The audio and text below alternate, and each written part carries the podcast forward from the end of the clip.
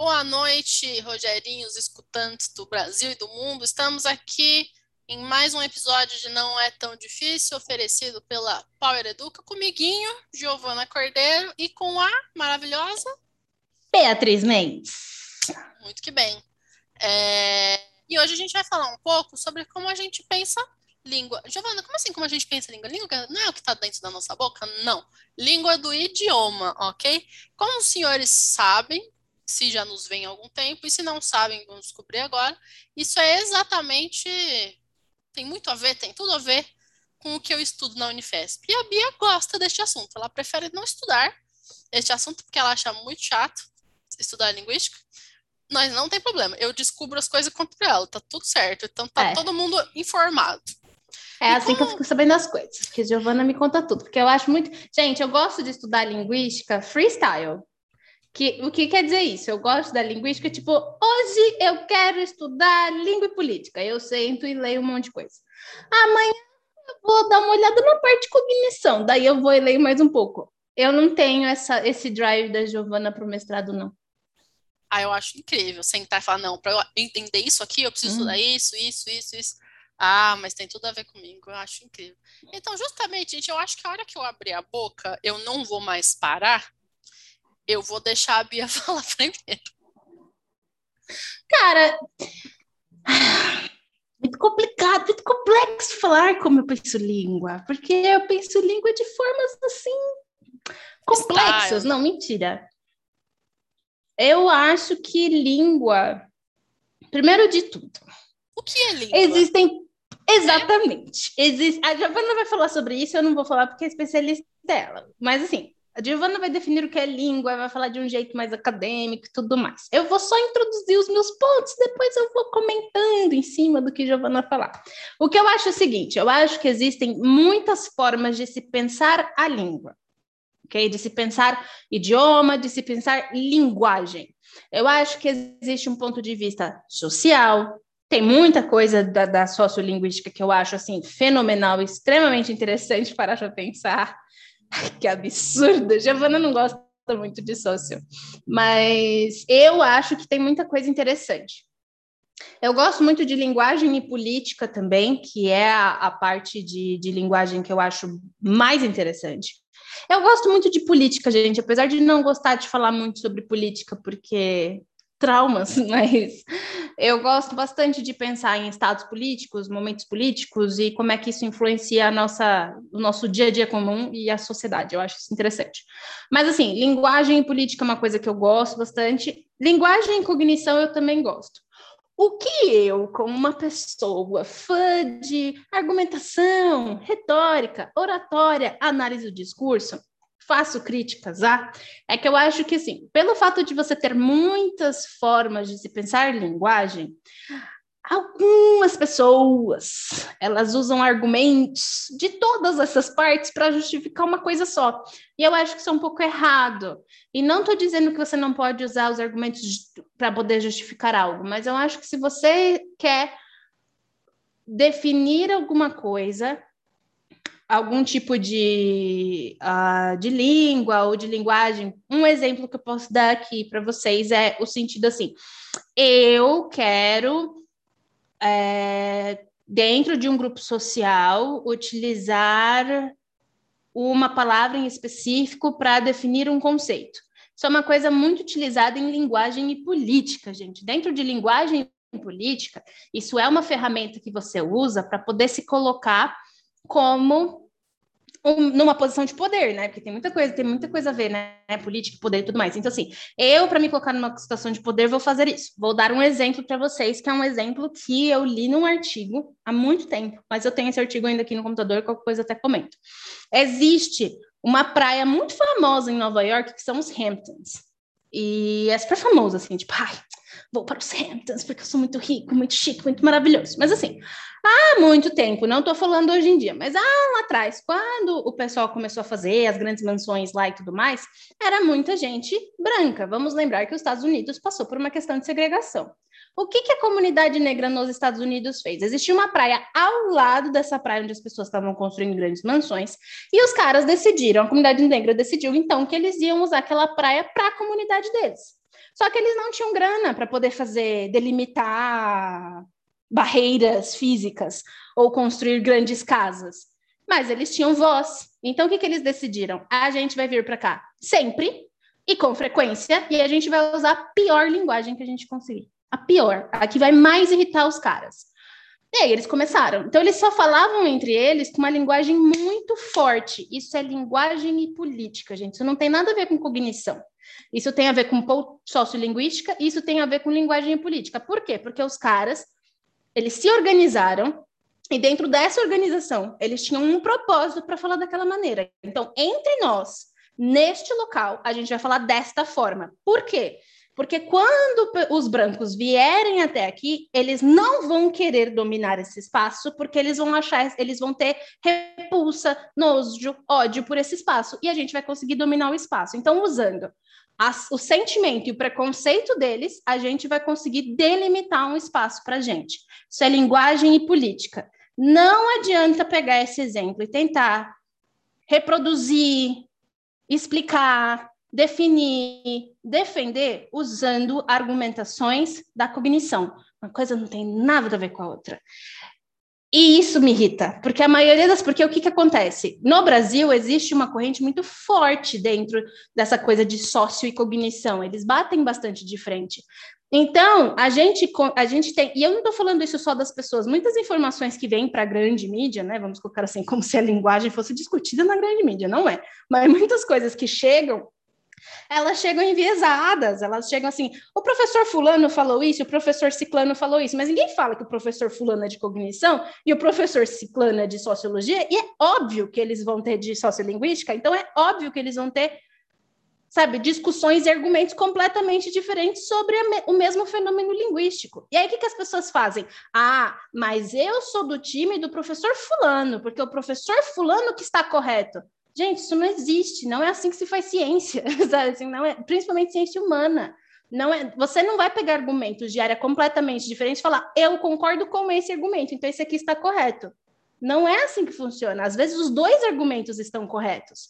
E aí o que você tem que falar é: eu prefiro defender este fenômeno sob uma ótica da sociolinguística e, portanto, eu vou argumentar dentro da sociolinguística e eu vou ignorar o pessoal da cognição, porque o pessoal da cognição não está falando a mesma língua que eu. Então, os meus argumentos, as minhas defesas e os meus ataques, eles serão feitos dentro desta área. Isso é fazer ciência e isso é ter um bom argumento. Então, assim, como eu penso linguagem? Eu acho que você tem que saber muito bem o que você está falando quando você vai falar sobre linguagem. E aí eu, eu aplico muito isso à minha profissão. Eu sou professora de inglês. Então, assim, existe uma coisa que eu gosto muito de falar, que é linguagem e cultura.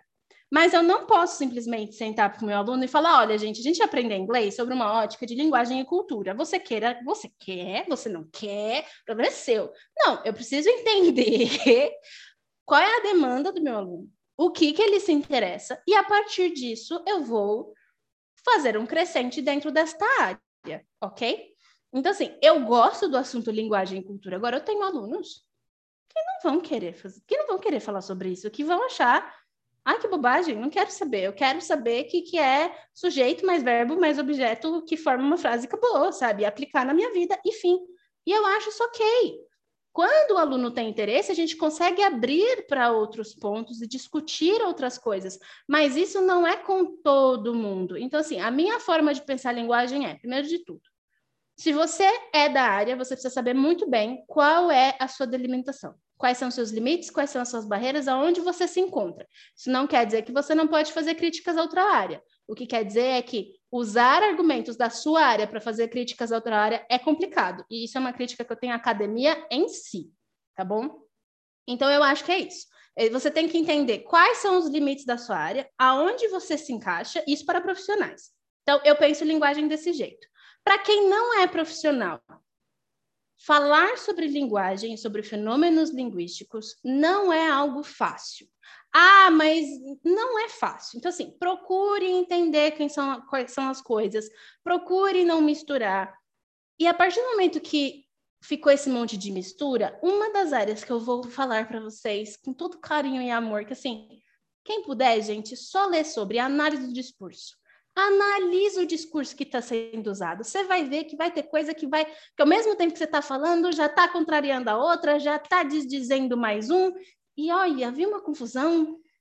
Então, assim, o meu jeito de pensar a linguagem é entenda os limites, entenda as barreiras, use, abuse, mas entenda os argumentos que você usa e entenda o que, que é uma linguagem. Porque linguagem, gente, não é só as palavras que você junta em montinho e sai falando. Linguagem é muito mais que isso. Aprenda o que, é um fenômeno linguístico natural, aprenda o que é um fenômeno linguístico artificial e geralmente, geralmente, pode ser que não, os fenômenos linguísticos artificiais, eles têm um fundo político e social. Se eles têm um fundo político e social, para de explicar isso sobre a ótica da cognição. Você só vai falar groselha e você só vai receber chapuletada na cabeça. A pessoa começou a usar cognição, você fala, ok, pessoa da cognição, muito interessante o seu ponto, entendo. Mas eu estou falando de um fenômeno linguístico artificial que eu estou fazendo por um ponto de vista político e social, e ele está correto sim, porque politicamente eu tenho que fazer. Maravilha, que argumento incrível, só vai. Para de usar argumento cognitivo. É isso que eu penso. Muito bem, concordo. Giovana não concorda com nada. Eu concordo sensacionalmente com é. tudo, porque é isso, gente tá tendo um movimento. É bom porque no, no, no podcast dá pra falar isso mais do que no Instagram. Aqui no Instagram você faz 15 segundos de stories, as pessoas já ficam triggered. Aqui dá tempo de explicar. Tá tendo um rolê há muito tempo na Humana, gente. A Humanas está muito anti-ciência há muito tempo. Então, isso que a Bia falou, tipo, tudo agora, absolutamente tudo é política, gente. Nem tudo. O seu neurônio se ligando com o outro para fazer uma frase, não é como você vai usar, aí sim.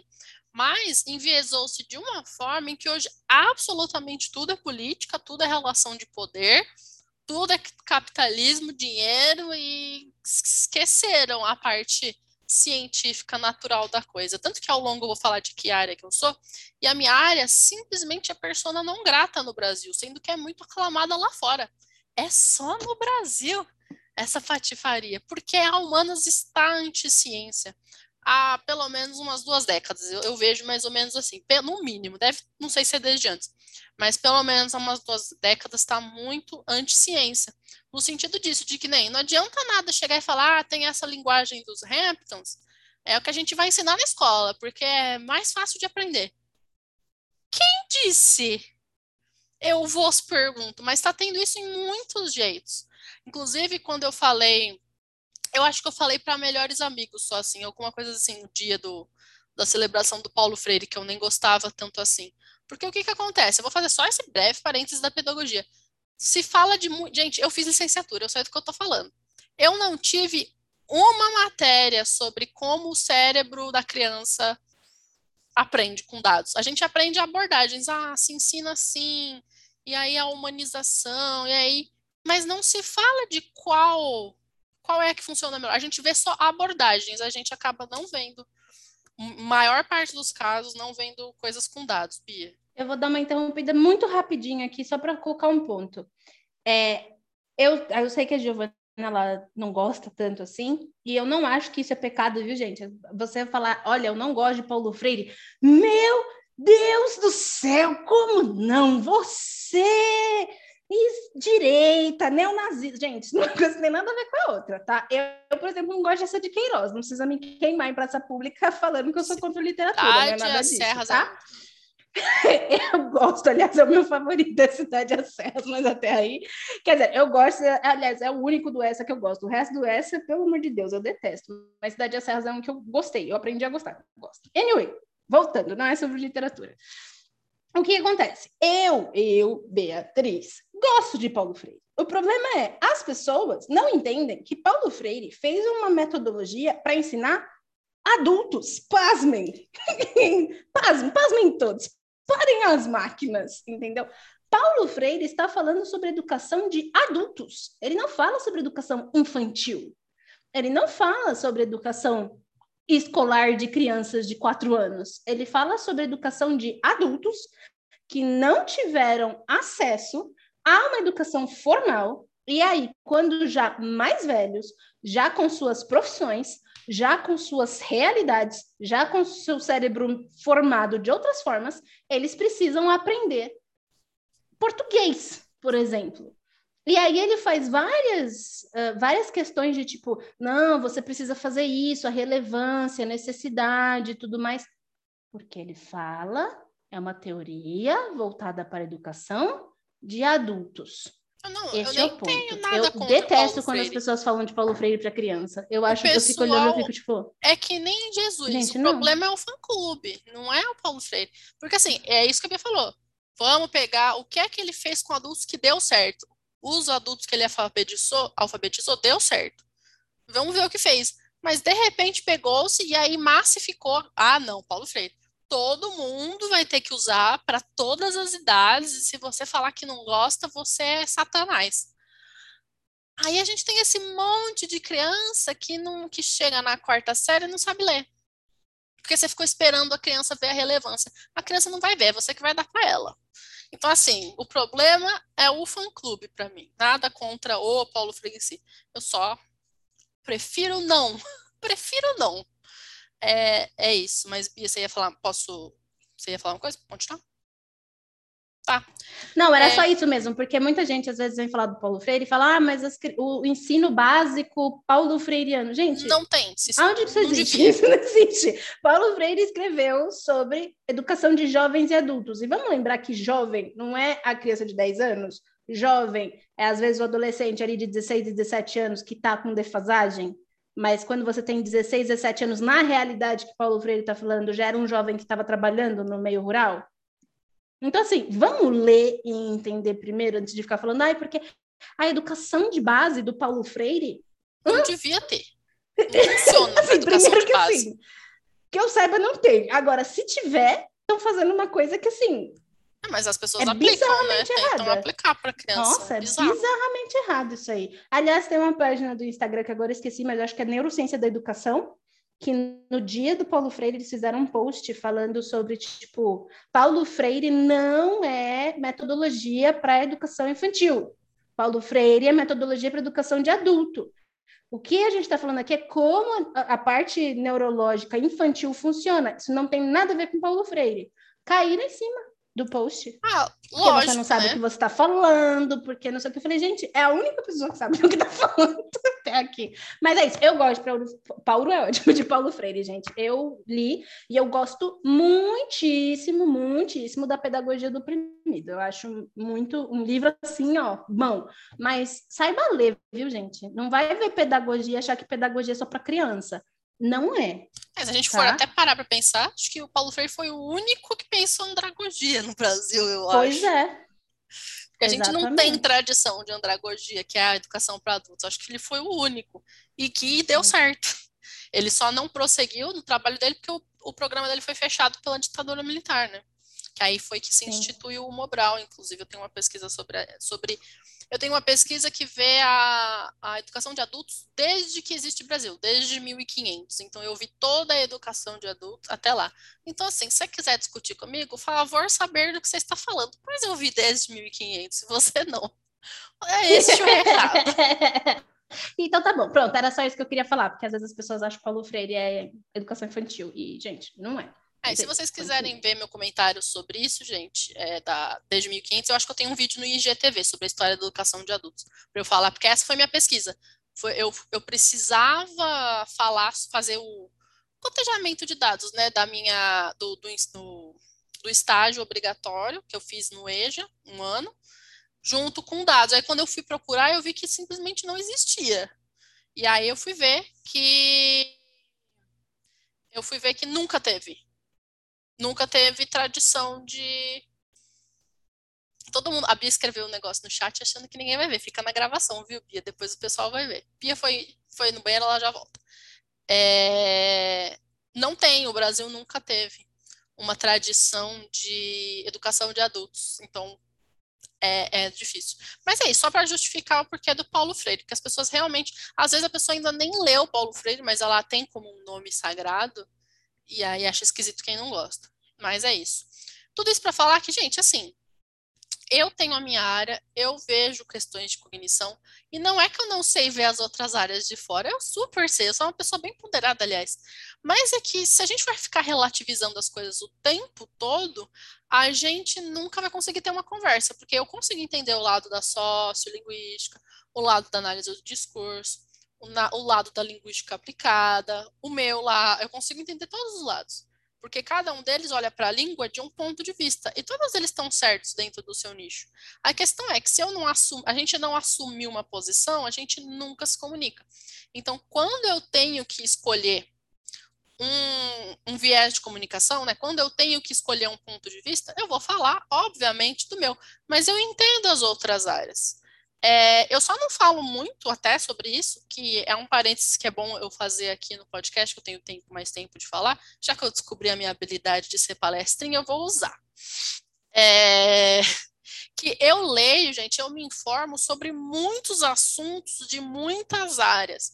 É que eu escolho mostrar só dois, só uns dois ou três lá no Instagram, porque eu já escutei de pessoas próximas a mim, e algumas pessoas não só próximas, mas umas três ou quatro pessoas assim do Instagram que vendo o tanto de coisas que eu sabia e que eu conseguia estudar, se desmotivava. Falava, ah, eu nunca vou ser igual a Giovana, então eu não vou fazer. Então eu escolhi mostrar pouca coisa, porque, gente, eu leio de várias áreas. Eu, eu tenho uma. Assim, gente, eu não tô sendo, ah, meu Deus, como eu sou gostosa. Mas é que, né, a verdade seja dita, eu tenho uma capacidade de leitura muito grande. Eu leio rápido, eu entendo, desde que eu tenha com quem conversar, eu aprendo rápido. Eu aprendo assim, conversando. Se eu tiver que aprender sozinho, eu demoro mais, mas eu sento com a Bia para trocar uma ideia. Ela fala comigo. É legal. Exatamente. ah, eu vi um negócio aqui, menina. Olha isso. Que nem tava te perguntando não sei lá o que de, de Jesus outro dia. Tá, e vou lá. É só isso que eu mostro no Instagram. A linguística do meu lado, um pouquinho de mitologia e umas pinceladas de outras coisas. Mas eu estudo, que nem eu falo, esses dias me perguntaram né, no Instagram, ah, outras coisas que você estuda. Ah, ano passado eu estudei bastante economia. Não, ninguém ficou sabendo, sabe? ninguém ficou sabendo. Então é por isso, eu escolho mostrar pouca coisa. Então, quando eu falo sobre linguagem, obviamente eu escolho falar do meu ponto de vista, mas eu entendo os outros, é claro. Então, essa parte dos fenômenos naturais, como a Bia falou, ela está um pouco é deixada de lado aqui no Brasil. E quem se foca nisso, a gente é bem mal recebido, no geral. Quantas vezes eu já não vi no Instagram alguém falando sobre mim, tipo, ai, mas porque aqueles gerativistas, sim, o meu lado é, a gente chama gerativista, eu já explico. Vamos voltar para a questão da língua, então. Gente, se tiver alguém de letras assistindo, você com certeza viu isso de outras formas, então tá tudo bem. O que eu vou falar e o que você sabe. Estamos aqui falando para pessoas que não são necessariamente de letras, ok? A gente pode dividir em língua e em linguagem. E se eu fosse explicar assim, grosso modo, linguagem seria tudo que a gente consegue comunicar. Por exemplo, gestos a gente comunica. Às vezes a gente dá uma olhadinha diferente para a pessoa, a gente comunica. É, eu faço um desenho, eu estou comunicando. Eu falo, eu estou comunicando. Então, todos são formas de linguagem. Ah, Giovana, e a de sinais, a linguagem? Não, gente, a de sinais tem gramática própria, então é língua. Então, essa coisa aqui falada, que eu estou usando agora, do, dos idiomas, etc., é a língua. E definir o que é língua vai depender do ponto de vista que você está falando da, do, da linguística. Eu vou dar uma tossidinha e eu já falo o meu. Tudo bem, eu falo com vocês, porque eu não sei o que eu estou falando, mas eu estou falando. Ah, uma coisa interessante, Giovanna falou da diferença entre língua e linguagem. Tem uma diferença, gente, mas exatamente pelo fato, presta muita atenção nisso que a Giovanna está falando, porque exatamente pelo fato das pessoas não verem essa diferença, eu muitas vezes, quando vou conversar com alguém que não é de letras, acabo usando as duas como sinônimo, porque até eu definir o que é um, o que é outro, a pessoa já não tem interesse. Então, assim, só quando realmente existe um interesse, aí eu explico. Caso contrário, eu uso como sinônimo. Então, assim, se você é uma pessoa interessada por língua e linguagem, presta atenção no que ela está falando, porque isso é uma distinção muito importante para a área. Muito importante mesmo. É, por exemplo, um emoticon não é língua, mas comunica, então é linguagem. Um desenho não é língua, mas comunica, então pode ser linguagem. Então a gente tem as linguagens visuais, por exemplo, uma, uma obra de arte. Língua é isso aqui. Vocês intuitivamente vão entender o que eu estou falando. É o que tem o idioma envolvido, é a língua. Como é que o meu lado define língua? Que é o que eu estudo que eu posso falar. Para vocês entenderem, até o meu próprio lado a gente tem vários nomes, né? Porque tem quem chama de biolinguista, tem os que são mais dos neurolinguistas, tem os minimalistas, mas assim, todos nós acabamos sendo gerativistas. Por que gerativistas? De linguística gerativa, porque a gente entende que a língua é algo com o que somos equipados biologicamente. Sim, Giovana, somos equipados biologicamente. Gente, você pega um bebê, pega um bebê, nasceu. Ah, meu Deus, nasceu um bebê. Se você botar ele no Brasil, ele vai aprender português. Você tem alguma dúvida disso? Eu não tenho. Assim, um, um bebê em, em, em, condições normais de temperatura e pressão, ele vai aprender português, certo?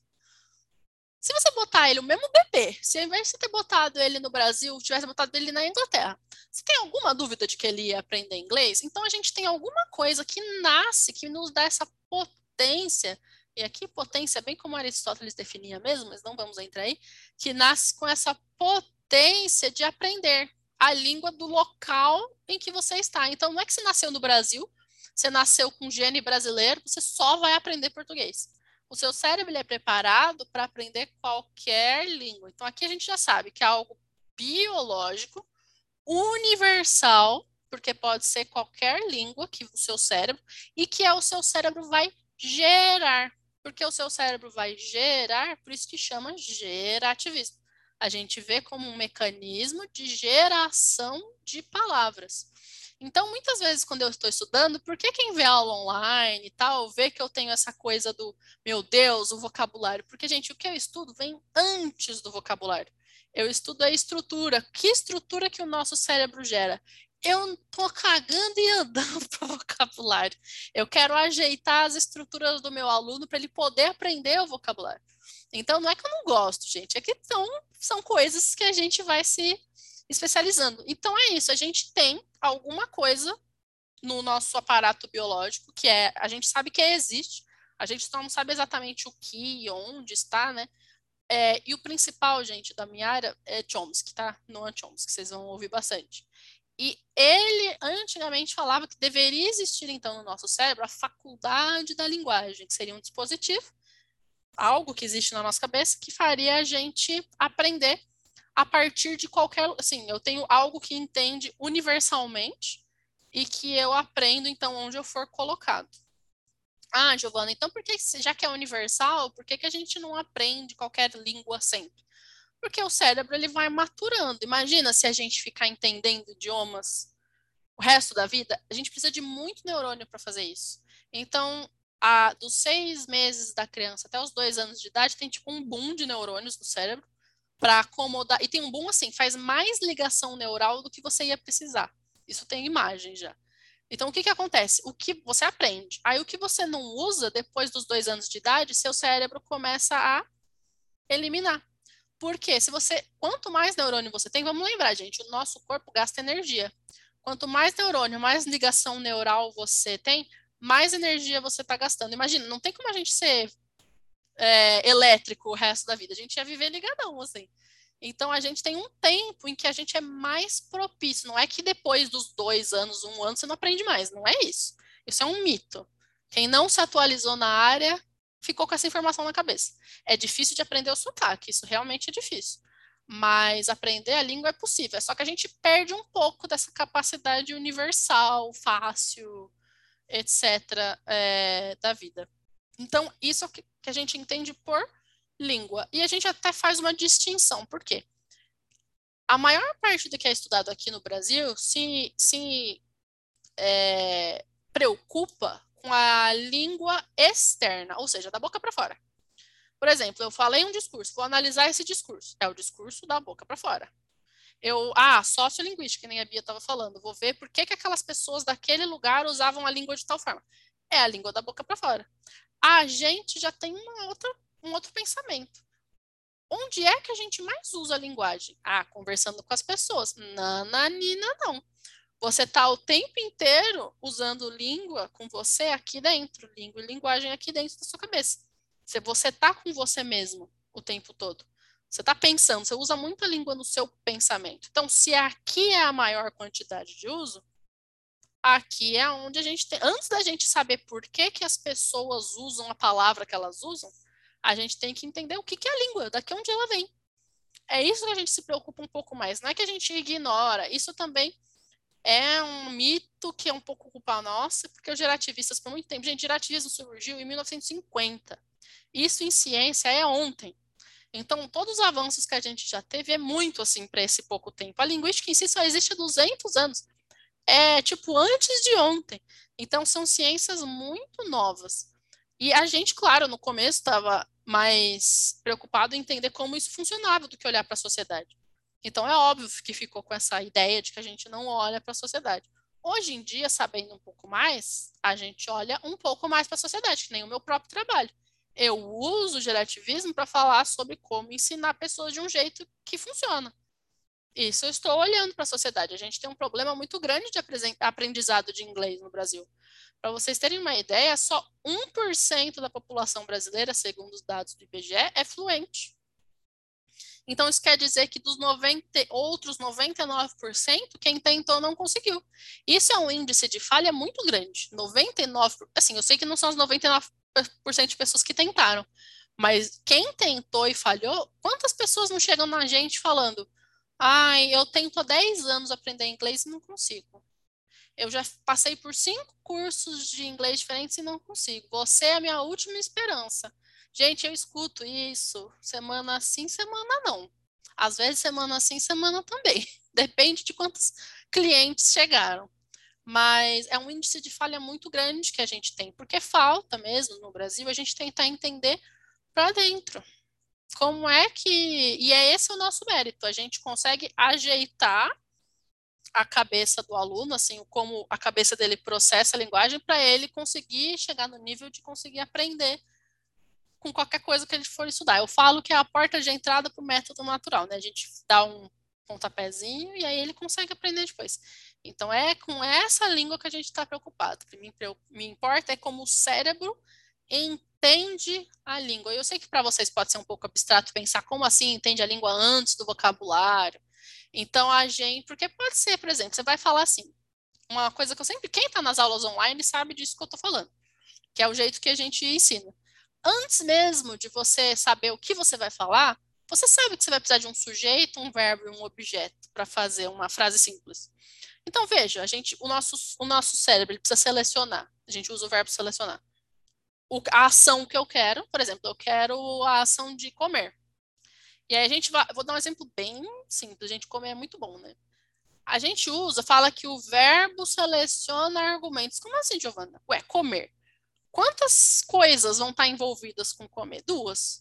Quem come e o que, que foi comido. Por exemplo, eu comi mexerica antes da antes aqui do podcast. Então, eu comi mexerica, tem o eu e tem a mexerica.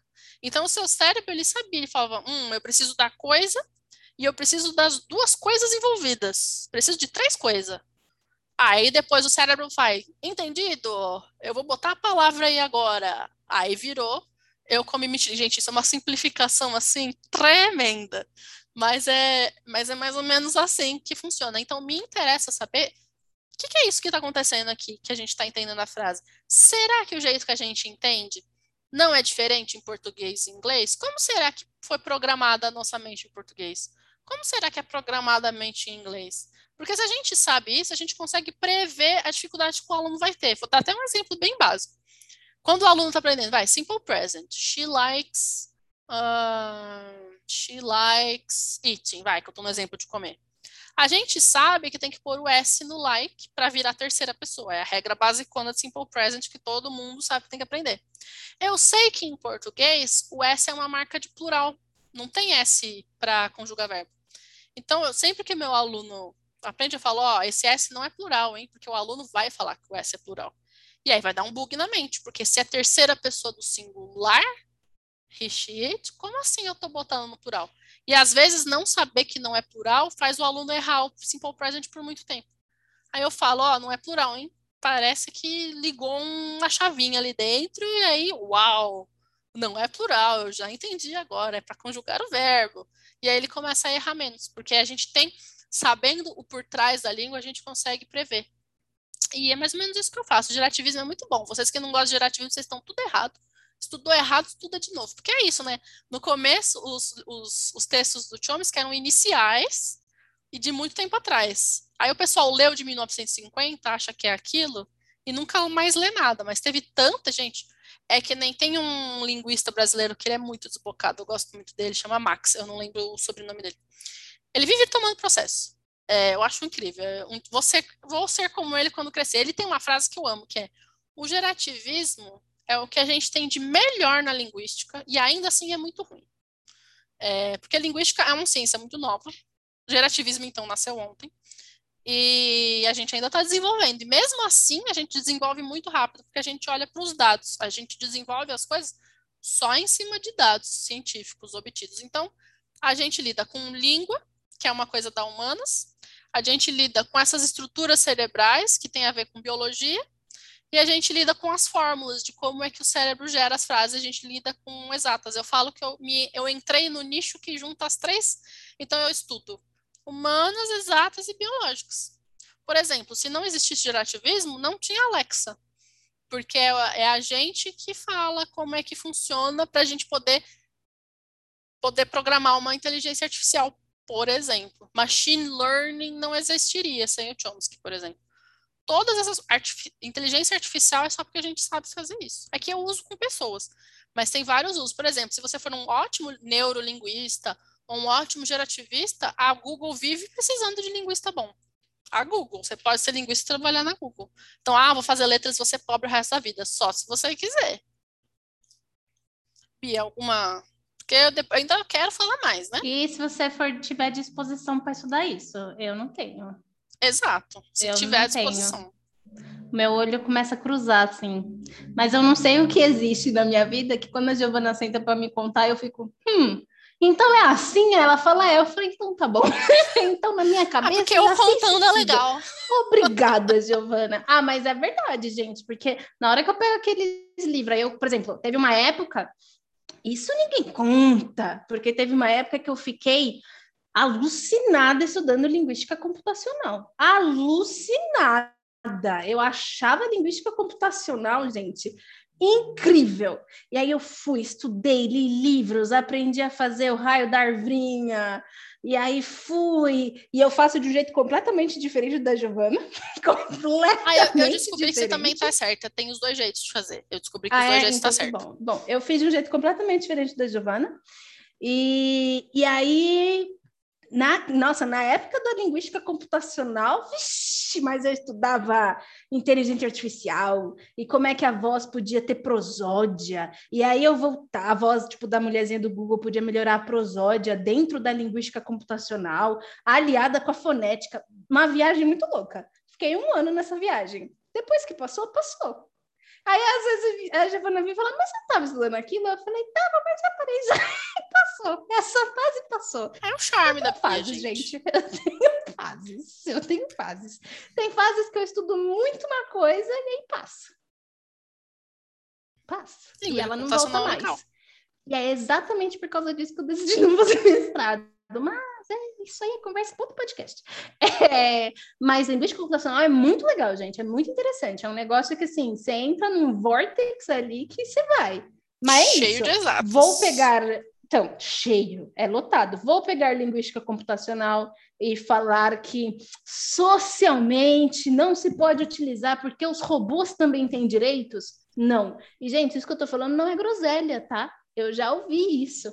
Eu já ouvi isso de uma pessoa, quando eu estava falando de linguística computacional e tal, não sei o quê, e a pessoa falou: Mas no dia que os robôs forem tão desenvolvidos desse jeito, da, a, robô não, né? A inteligência artificial que é o robô, que a inteligência artificial for tão desenvolvida desta forma, não seria o caso de dar direitos para a inteligência artificial? Aí eu falei: Gente, qual é a maconha que você está fumando? Que o a ver com as calças? É possível. É possível. sabe? Aí eu fico chocada. Aí eu ainda zoei. Eu lembro que nesse dia que a menina falou isso, eu falei: claro, no dia que a inteligência artificial tiver a voz da Scarlett Johansson, a gente dá todos os direitos que ela quiser. E ela ficou tipo: ah? Aí eu falei: ó, não, não, não sabe nem, nem a referência. A referência. Filme, nem pegou a referência. Gente, assistam Her. Her é um filme. Assistam Her, filmaço. Chorei gente, largado. Eu... Nossa, eu também, largado, sim, minha Nossa Senhora. E o coração dói. Mas uma coisa sobre Her que eu acho assim que sério, foi no Her que eu descobri que Scarlett Johansson é uma boa atriz, mas assim, atriz, atriz de nível um milhão. Você não vê a cara a mulher, dela, né? Você não vê a cara dela, é só a voz. É a voz do filme inteiro e você mas você se sente tão amiga, tão próxima da voz de Scarlett Johansson, que é uma coisa assim incrível, incrível, menina. Ou seja, no dia que a inteligência artificial tiver a voz da Scarlett Johansson, a gente dá direitos para ela, tá bom, gente? Enquanto a gente ainda está pensando o antes, não adianta vir me falar de direitos, gente. Mas não é. existe. Ah, Como quer é dizer que você não se importa? Gente, como é que você vai falar sobre direitos de uma coisa que não existe? E isso eu estou falando desse negócio da inteligência artificial, tá, gente? Vamos lá. Em que registro estou falando? Inteligência artificial. Existe inteligência artificial que anda, que fala, que se movimenta? Parece Ai, pessoa, existe. Não. O único robô de não sei o quê, blá, blá, blá. Não, gente, eu estou falando, existe uma inteligência artificial que se tiver do seu lado, você não sabe se é humano ou inteligência artificial? Que eu saiba, isso ainda não existe. Se existir, vai ter um ou dois. O que, que o direito faz? O direito pega demandas da sociedade e cria regras. Como é que você vai criar uma regra para uma coisa que não existe? Ah, porque as vozes da minha cabeça. Minha cabeça? Gente. Não dá, gente. Não e dá. É só Melhorem isso. os argumentos, tá bom? E é só isso que a gente faz. A gente só fala, ah, mas os direitos robôs. Quando chega lá, a gente vê, ah, mas você não se importa. Gente, se eu estudar o que não existe, eu nunca vou fazer um negócio existir. Eu preciso me preocupar com a realidade. Verdade. Ah, mas então. Aí quer ver? Aí as pessoas preferem pensar nas vozes da minha cabeça, aí chega. Vê quantos cursos de licenciatura tem. Vamos analisar os dados do, do cérebro da criança para ver como ela aprende melhor escrita. Gente, se tiver uma eletiva em alguma universidade, eu já vou ficar feliz, porque não tem. Eu não tive isso. Ah, Giovana, mas tem psicologia da educação. Ok, mas a gente está falando do ponto de vista psicológico ainda. Até, ah, mas tem as fases de desenvolvimento. Ok. Mas cadê os dados que a gente consegue ter hoje? E as ressonâncias magnéticas para ver as coisas? Não tem, gente. É, e aí as pessoas não se preocupam com os dados da realidade e fica todo mundo falando em volta do vozes da minha cabeça. Não, porque não pode corrigir lição de, de caneta vermelha. É, não pode corrigir o aluno na hora que ele erra porque traumatiza. Não, estamos deixando de. Gente, a gente é um grande fracasso educacional. Se tivesse dando certo o que a gente está fazendo, a gente teria sabido. Então não está dando, é hora de olhar um pouquinho mais para a ciência, né? Meus coração. Meus amor. Gente, sobre isso eu não falo. Eu não estudei educação infantil, eu não estudei linguagem e cognição de um ponto de vista infantil. Quer dizer, estudei, mas foi assim, pontinha do iceberg, e o que eu estudei foi sobre bilinguismo, realmente, tipo, escolas que realmente são bilíngues e que realmente fazem isso. Isso é uma coisa que eu estudei, mas assim, é um ponto de vista que não é o ponto de vista do ensino de base da escola da, da esquina. É o ponto de vista linguístico-cognitivo da escola que vai fazer um ensino bilíngue. Tá, olha eu passando com esguicho aqui, é que meu gato tá me mordendo, gente. É por isso. Estou sendo atacada. é. Eu tenho um esguicho também. Ai, estou sendo atacada, gente. Estou sendo muito atacada. A catacada é ótimo. anyway. Então, assim, eu estudei muito pouco. Então, por que que eu sempre falo quando as pessoas vêm até mim e falam, ai, Bi, eu tenho um sobrinho de cinco anos que não está conseguindo aprender X coisa. O que você faria? Não sei. Não sei, porque a primeira coisa que eu faria se eu tivesse que realmente dar um jeito nisso, realmente ensinar uma criança, seria primeiro aprender isso. O que é uma coisa que, se algum dia eu quiser ter filhos, provavelmente eu farei, porque eu jamais vou deixar essas crianças assim, tipo, ai, só vai, criança, aprende aí. Não confia na escola. Não, não jamais. sou essa pessoa. Então, assim, eu, aí eu realmente estudaria, eu realmente iria atrás, realmente buscaria entender como é que funciona esse lado. Nunca o fiz. Então, assim, não adianta nada eu ficar aqui falando, porque eu vou falar, tipo, das vozes da minha cabeça. Entendeu? Então, muitas vezes, quando a gente não fala sobre um tópico, não é porque a gente tá com medo, não é porque a gente, ah, eu não sei. Tipo, é só... Quer dizer, eu não sei, não, é exatamente por causa disso. É simplesmente porque eu não sei e eu não vou ficar falando das vozes da minha cabeça, gente. Assume. Eu não vou ficar falando, ah, é porque eu tenho um sobrinhozinho gente okay, tem que aprender a falar. A gente tem que aprender a falar não sei quando a gente não sabe. Os alunos Sim. até confiam mais na gente, porque, por exemplo, ah, você pode me explicar tal coisa? Eu falei, putz, eu não sei explicar isso. Eu vou pensar essa semana, semana que vem eu te explico. Você não é Superman para saber todas as explicações, tudo. Sim. Eu prefiro, ah, mas eu o que, que, que acontece? você tem que estar interessado. É. Tipo, ah, como é que eu ensino meu filho a escrever melhor? Não sei, vou, vou perguntar pro meu orientador, que é ele que estuda isso, aí eu te respondo. Exato. Ah, mas que é a nossa, que horror não saber. Gente, quantas coisas a gente não sabe? Eu não sei, eu só sei português e inglês, por exemplo. Olha a quantidade de idioma que a gente não sabe. É. Isso não quer dizer que quando senta eu e Giovana para tomar um café e falar groselha, a gente não fale sobre o assunto e sobre Lógico, as nossas tá hipóteses tá e conjecturas. É, mas aí, gente, é uma, uma conversa informal. E aí a gente entra de novo na análise do discurso, que também, eu, eu, às vezes eu falo uns negócios que eu falo, vixe, eu preciso voltar a ler a análise do discurso, porque às vezes eu tenho medo de estar falando umas groselhas.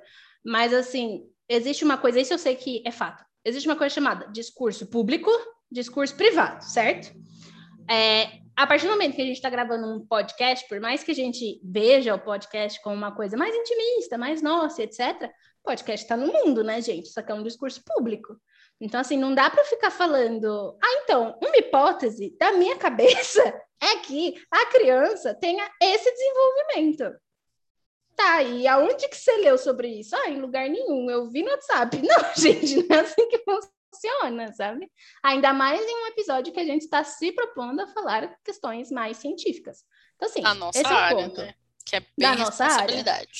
Exatamente. Então, assim, esse é um ponto, eu não falo. Agora, a questão do pensar o adulto, aí eu já consigo falar mais, porque eu já estudo isso há muito tempo, não é mesmo, gente? É o que eu mais estudo, né? Eu estudo muito a questão de como que o adulto aprende. E, gente, o adulto não tem só um jeito de aprender, tá? Mas existem pontos em comum, mas não é só um jeito. E eu acho que uma das coisas, para mim, que ensino inglês, que, que é uma língua, é observar a forma de aprender do meu aluno. E isso é uma coisa que não é fácil de fazer. E é uma coisa que quanto mais eu converso com professores que são meus colegas, alguns são meus amigos, eu vejo o quanto existe essa dificuldade, porque a observação do outro, muitas vezes, o que o outro precisa vai contra o que você quer fazer, como professor, vai contra o que você acredita que é bom, vai contra algumas coisas suas. E às vezes você tem que engolir isso e fazer o que o seu aluno precisa para que ele aprenda. E assim, e se você tem noção de que você não vai conseguir fazer isso, a coisa mais honesta a se fazer é olhar para o seu aluno e falar: olha, querido, eu acho que você precisava procurar um outro professor forma, eu não vou conseguir te entregar isso. E isso é uma coisa muito difícil, gente, para chegar nessa solução, para chegar nesse ponto, para chegar, para realmente observar teu aluno e ver, tipo, esse aluno, um exemplo bobo aqui para vocês entenderem o que eu estou falando. Tem um aluno meu que faz exercício gramatical e se desenvolve assim, que é uma belezinha. O cara faz em casa, se desenvolve, chega na aula e você treina. E tem aluno que não interessa, eu posso passar 30 exercícios. Ele não vai reter nada. Nada. Aí vem eu aqui, tipo, dona da gramática, que ama gramática, que acha que a gramática é o ponto chave de absolutamente tudo e falo para não, você vai ter que continuar fazendo gramática, porque é isso aqui que vai te desenvolver. Não, não é. Faça coisas mais interessantes ou mostre a gramática de uma outra forma. É. Mostre os exercícios de uma outra forma, até que você encontre uma forma do aluno. E Tem isso como... vai uns anos, cara, de. Tem de, como de mostrar gramática só falando? Tem, mas tem um aluno. É, tem, não, eu tenho uma aluna que eu só faço gramática falando, sim. Sim.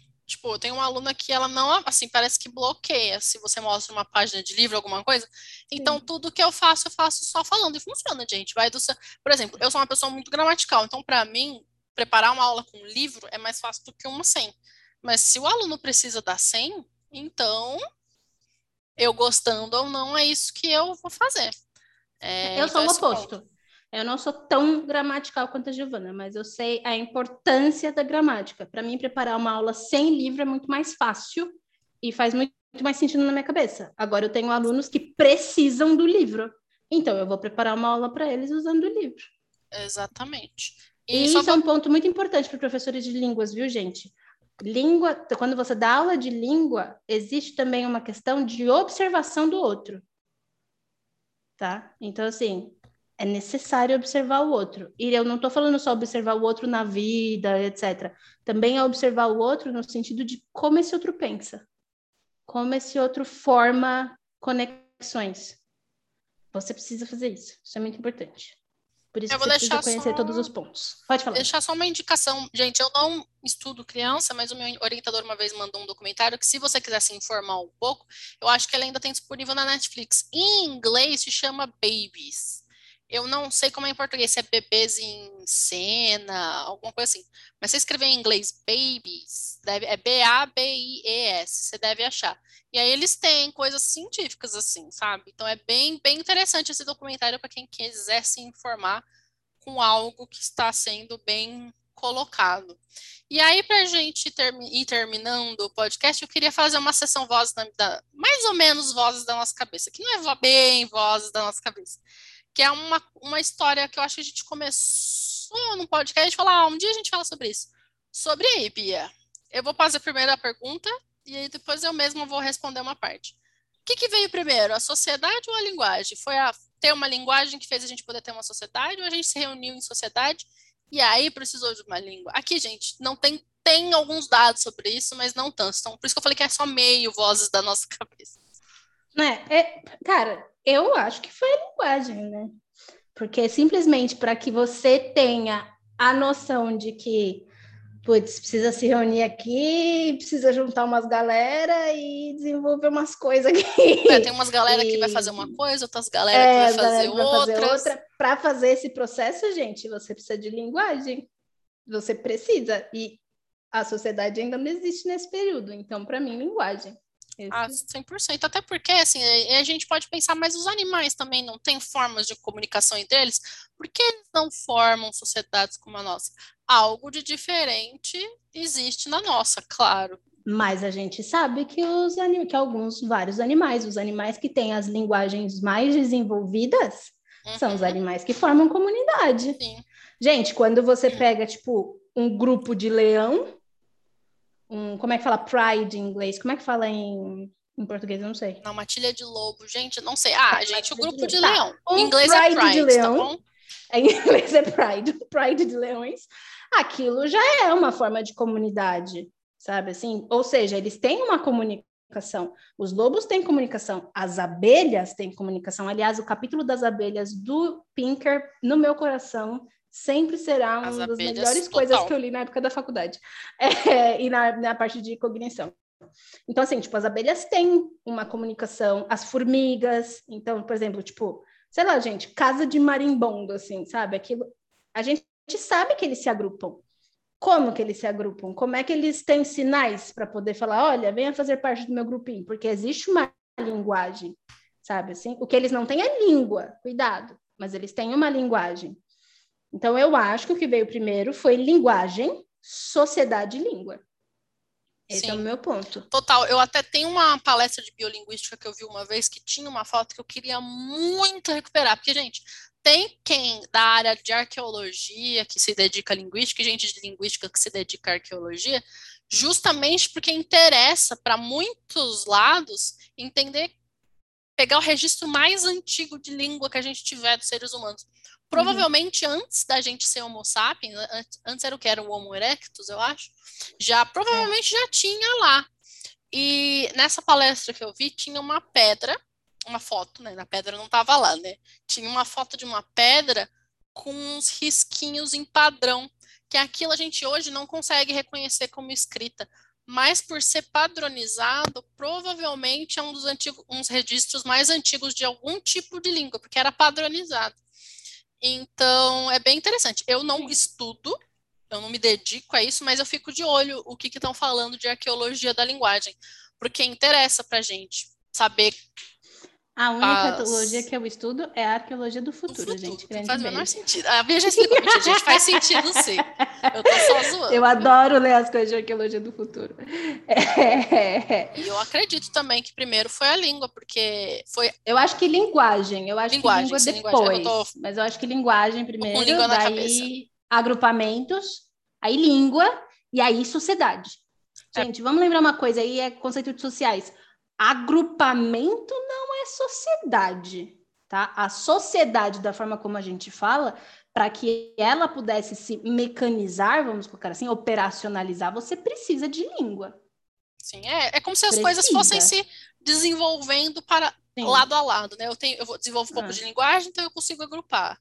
Eu já estou uhum. agrupado, eu consigo desenvolver a língua. Ah, agora eu tenho língua, eu consigo virar a sociedade. sociedade. É, né? é, vai indo.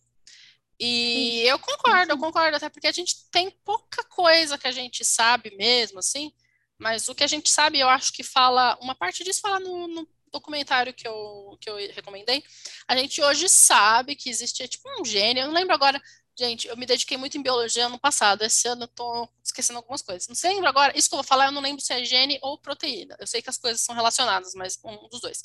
Eu acho que um é um gene que chama FOXP2, que eu vocês com certeza já me ouviram falar alguma vez, que a gente sabe que ocorreu essa mutação na gente. Gente, lembrando que evolução não quer dizer que a coisa melhorou, tá?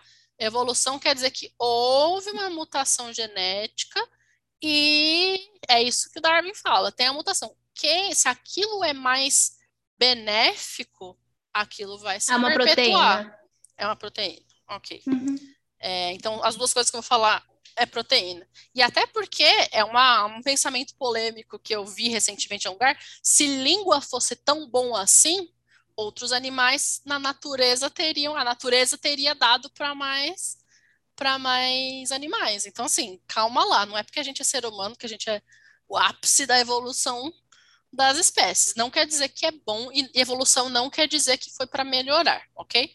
Mas uhum. aí no nosso caminho da evolução teve essa proteína que a gente desenvolveu, o FOXP2, não sabemos como, que a gente só sabe que é um pouco, a gente tem a mais, acho que a gente tem o dobro do que os orangotangos, alguma coisa assim. E o que que isso faz? Faz a gente, eu chamo de coordenação motora da boca. Faz a gente ter melhor essa essa articulação orofacial. Então eu consigo fazer mais sons, articular mais palavras. Então, isso é uma das coisas que com certeza contribuiu. E a outra foi que a gente também teve uma mutação aí no cérebro que permitiu a gente guardar mais informações por mais tempo.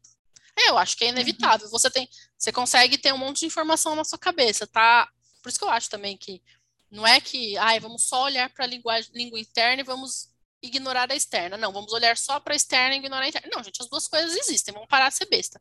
É, você teve uhum. um monte de. Você tem um monte de coisa na sua cabeça. Eu acho que é meio inevitável chegar uma hora que. Como é que eu boto uhum. isso aqui para fora? Ah. E uma coisa, por exemplo, que a Gi falou aí, eu, eu sei que tem gente que fica incomodada com essa argumentação de que, ah, se língua fosse uma coisa tão boa, outros, outros animais também teriam, a natureza teria dado isso para os outros animais. Mas assim, Lembra de uma coisa, tá, gente? Eu, eu, eu vou meio nessa da, meio nessa da Giovana também, mas assim, existe uma coisa muito importante que é um linguista que eu gosto muito, que é o John McWhorter. Eu adoro o John e eu sigo o podcast dele, é muito legal. E, e tem uma coisa que ele faz que é muito fato, assim, se a gente considerar que a história da humanidade tem 24 horas, então assim, 24 horas é a história da humanidade a língua, a nossa capacidade de fala, nossa capacidade de organizar palavras e falar e nos entender, ela apareceu às 23h59 desse dia de 24 horas. Ou seja, língua é uma coisa, gente, que se a gente for pensar em evolução, em tempo que a Terra existe, etc., é um bebê. É muito recente. É uma coisa assim, tipo, não é nem ontem, é tipo, hoje, há meia hora atrás, as pessoas começaram a falar, entendeu? Então, assim, a gente não sabe, porque a natureza ainda está observando para ver se isso aí é bom ou não, sabe assim? Exatamente. De repente, no futuro, outras, um, outras espécies vão evoluir, né? Vão ter as suas mutações evoluir, etc. E vão desenvolver a questão da capacidade de ter língua. Mas a gente também pode pensar que a natureza pode ver isso e falar aí foi muito ruim. E a nossa evolução, né, de Homo sapiens sapiens, quase mais um sapiens, pode ser que a gente perca isso. É que a gente a olha, a simplesmente gente falar, olha tira dentro, isso, isso aí, office. Muito a ruim. gente só olha para nós, né? Nós somos o centro da evolução e a gente acha que a evolução parou, gente. A evolução continua acontecendo. Eu vi recentemente um caso que observaram os, por exemplo, tem, tem macaco, vai tipo macaco, mico, orangotango. Qual que é o nome do grupo que agrupa todos esses caras? É os Primata. prismatas.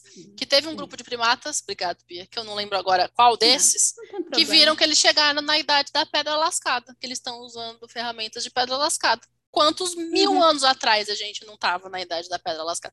Gente, a evolução continua. É perfeitamente possível que daqui a pouco, sei lá, os golfinhos, que têm um cérebro magnífico, desenvolvam língua, língua e daqui a pouco os golfinhos têm a casa de aposta deles lá em Wall Street. É que assim, vocês sabem, né? Tipo, uma das coisas que as pessoas observam muito em golfinho é que, por exemplo, se você é uma mulher, mulher biologicamente mulher, é que é meio complicado falar isso porque a gente sabe que tem a questão de gênero, mas vamos lá. Biologicamente, você é fêmea, vamos colocar assim, você é humana e você é fêmea. E você, de repente, resolve que você quer ir nadar com golfinhos. A possibilidade de um golfinho macho vir se esfregar em você é muito grande porque eles detectam que você é fêmea e que você tem feromônios que para eles interessam. E aí tem muita gente, tipo, tem muita foto e vídeo de mulheres que vão nadar com golfinho, elas ficam, ai, que golfinho bonitinho, olha, ele quer Uhum. carinho, olha que maravilhoso. Então, o golfinho está se esfregando em você, moça, é isso Tá que ele está querendo fazendo. preservar a ele não quer espécie. só é, ele quer preservar a espécie. E é uma coisa que acontece. Então, assim, o que, que aconteceu durante uma questão de evolução que o golfinho consegue por algum tipo de coisa, e eu acho que já, já se sabe se é só o feromônio ou se tem alguma coisa, detectar que uma mulher é fêmea e que por, por ela ser fêmea, ele pode cruzar com ela e ter população, assim, sabe? E outra, já se sabe também que o golfinho não só quer ter relações sexuais por uma questão de propagação de espécie. Ele também gosta de ter só, por, só porque é legal, Porque só sim. porque é daorinha. E, aí, E é uma outro das únicas caso. espécies que a gente sabe que isso acontece, que não é primata, tá? Primatas já fazem isso, mas assim, que não é primata, golfinhos. Tem a questão, por exemplo, Como dos assim? elefantes. Os elefantes, eles realmente têm uma. É, é- é uma brincadeira a questão da memória de elefante, mas eles realmente têm uma memória. Existe um EdTed sobre isso, viu, gente? Se vocês forem lá e me É colocar verdade, é muito legal. Memory Elephant, vocês vão achar que eles realmente têm uma memória muito longa. Eles sabem distinguir ro- rostos. Se você fala com ele uma vez, é possível que ele lembre de você o resto da vida. Então, Uhum. o que está faltando para esses cérebros bem equipados desenvolver língua? Às vezes, alguns milhares de anos. É só isso. É só isso. Exatamente. Então, é, são coisas muito interessantes quando a gente parar para pensar. E assim, a questão da língua sempre vai ficar sendo. Por que, que a gente está falando isso? Porque ainda não se sabe se a língua é uma coisa boa ou se é uma coisa que, tipo, é.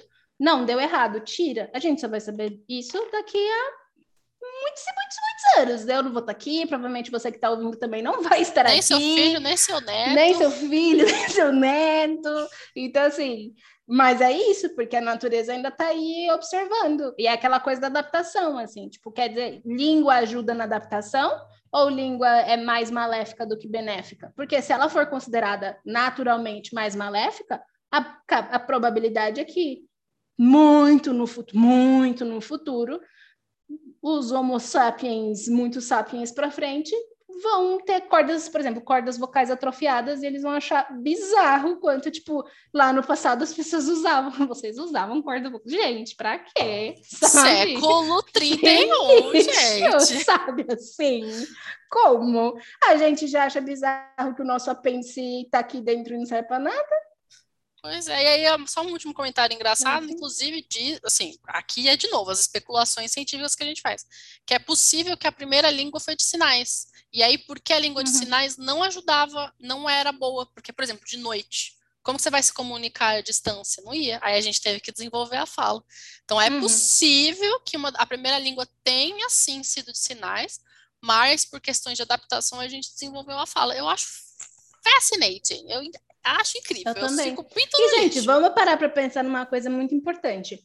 Vida à noite, ela só começou assim, é, tipo, à noite, como a gente sabe, para vocês não virarem e falar, ai, acende a luz, acende um fogo. ela só começou no século XIX, tá ligado? 18 e 19, assim. Apenas, ok? Quando você tem que sair à noite para caçar, não fica acreditando em Hollywood que os caras acendem uma história de fogo, porque o fogo, tudo bem, você enxerga, mas o seu querido predador também te enxerga, né, amigão? Ou seja, você ia no escuro, umas lancinhas e sei lá. Rezava entendeu? pro seu Deus Uga Uga. o seu- Exatamente, que mancada preconceito, isso aí, Giovana. Tô Mas falando só é que é um Deus pré-histórico, gente. Não E aí sei, os é. caras chegavam lá e. né, é tipo,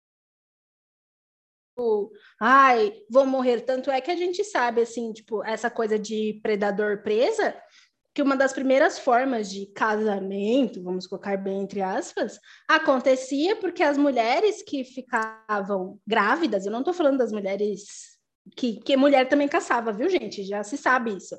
Mas aí, se a mulher engravidava, ela não conseguia caçar. E quando ela dá, assim, e eu não sei se vocês sabem, mas assim, parto é uma coisa sangrenta. Sangue, predador sente cheiro.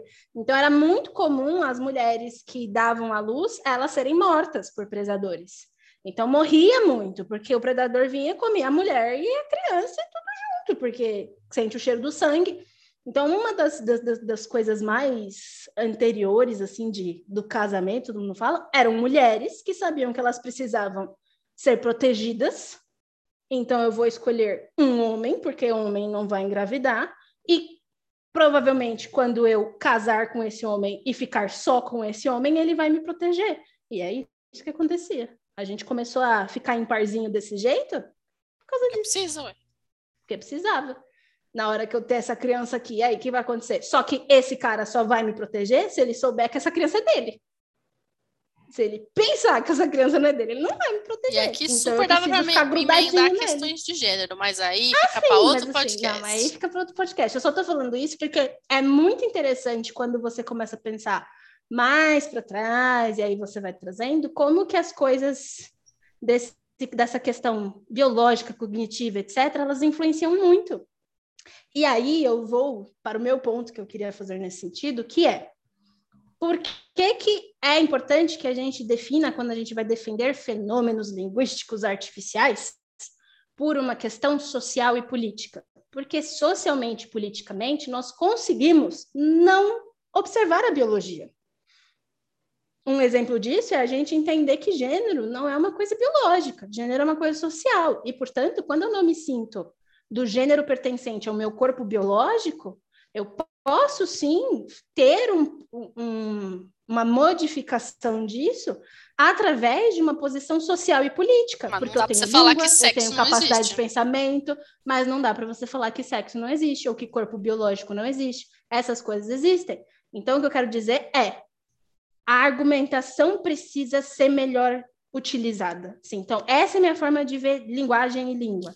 Eu acho, eu vejo muito por esse lado de tipo, saiba o que você está falando, saiba por onde você está argumentando.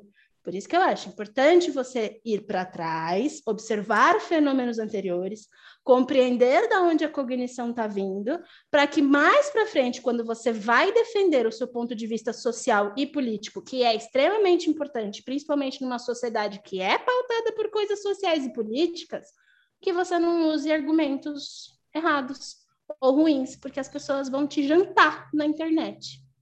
É. é isso. É isso, eu concordo com a Bia, eu também gosto das questões sociais, mas eu me, eu me estudo os fenômenos naturais. E aí é por esse lado que eu falo, gente. Ficou com alguma dúvida? Eu quer fazer um comentário? É, passa lá no Instagram, deixa uma perguntinha. Faz perguntas de fenômenos Manu. artificiais para Bia, faz de naturais para mim, que aí todo mundo fica feliz. E a gente vê vocês com convidados semana que vem. Sim, que a gente ainda não sabe quem é, porque temos três.